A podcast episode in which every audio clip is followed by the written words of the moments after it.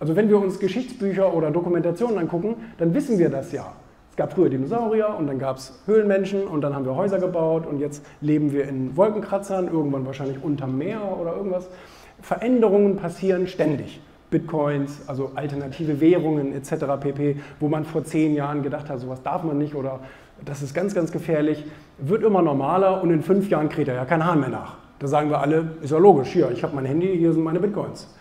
Und äh, das passiert mit vielen, vielen anderen Dingen und wir müssen uns einfach auf Veränderungen immer einlassen. Ist wieder so ein bisschen eine Herausforderung annehmen. Wir müssen uns auf Veränderungen einlassen und sie vor allen Dingen als Sprungbrett verstehen und nicht als Hindernis. Danke.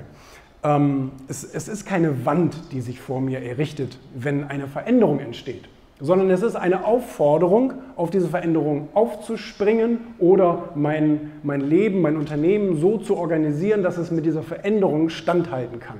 Und das hat Harald Glöckler in seiner Karriere immer gemacht. Er hat sich immer angeschaut, okay, was wollen die Menschen? Sie kennen diesen Spruch, gebt den Leuten nicht, was sie wollen, sondern was die wollen.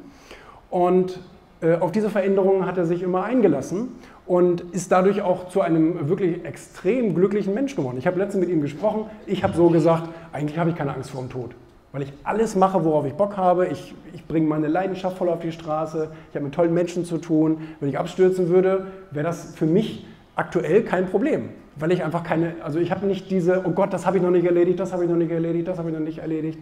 Das, das ist wieder das, was Messner mit Mut sagte kriegen Sie das verdammt nochmal jeden Tag auf die Straße, das, was Sie wollen.